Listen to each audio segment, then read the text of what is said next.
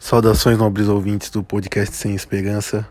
Eu sou o professor Bruno e vou comentar o fato de que os brasileiros estão deixando a escola, não estão terminando seus estudos e o porquê. Bom, segundo pesquisa recente do Instituto Brasileiro de, Economia ligado à Fundação Getúlio Vargas, mais de 50% das pessoas com acima de 25 anos abandonaram a escola, sendo 40% no ensino fundamental e 54% no ensino médio, compondo 52% de média. Bom, eu não vou discutir a questão números matemáticos, mas isso daí basicamente é, um, significa que a gente vai ficar fora do mercado de trabalho em um mundo que cada vez mais se sofistica e se dinamiza. Gente que não vai ter a competência mínima para mexer no computador ou fazer operações básicas em matemática. Isso inclui os formados, boa parte dos formados, que não tem a menor capacidade de concluir raciocínios, de fazer operações matemáticas básicas ou ainda operações matemáticas avançadas, como equações de segundo grau, primeiro e segundo grau. Bom, ao que tudo indica, isso daí significa que, como eu disse, é, estamos numa escola cada vez mais analógica, num mundo cada vez mais digital. Porém, esse jovem que está imerso no mundo digital, ele não tem a capacidade de. Ele não tem a capacidade de produzir, criar conteúdos com esse os recursos que ele tem, ele não é capaz de não tem criatividade e não tem capacidade cognitiva disso. Não foi estimulado.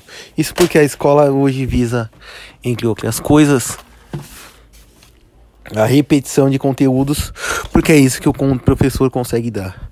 Ele está dando aula, não vou dizer a uma sala superlotada, porém alunos que estão cada vez mais desestimulados com o ensino, como eu já disse, analógico, enquanto eles são seduzidos por um mundo digital, rápido e que responde rápido e que mais ainda não é não está preso à situação de uma obrigação que nem ir à escola.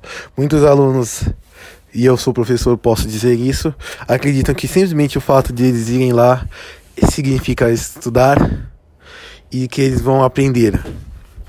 Eles acreditam que sendo meros ouvintes, totalmente passivos, vão conseguir alguma inovação.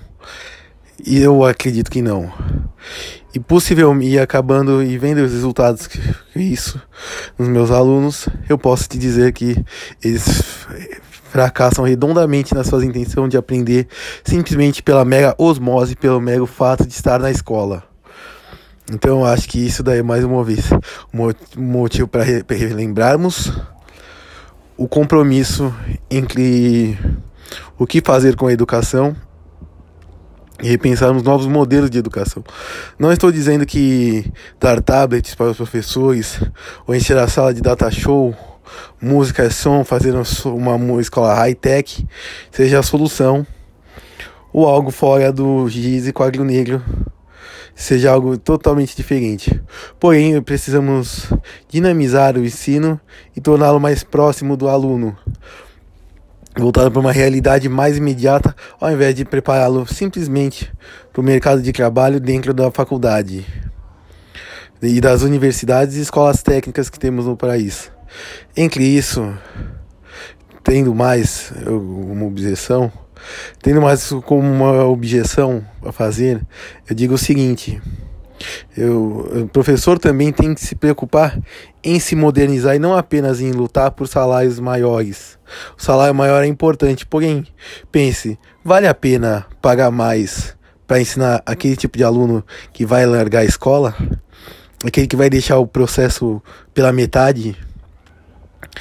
Eu, eu sou. Bom, para terminar, eu digo que precisamos de inovação, precisamos de inovação ainda urgente, de modo totalmente rápido e preciso, de mudanças rápidas. Quais são? Eu não sei. Não é minha especialidade. Minha especialidade é história contemporânea. Eu sou o professor Bruno. Esse foi o podcast Sem Esperança. Para entrar em contato comigo pode ser pelo Twitter, pro, arroba prof, prof. Bruno 3, ou então pelo canal TV Podcast Sem Esperança. Esse foi o podcast Sem Esperança.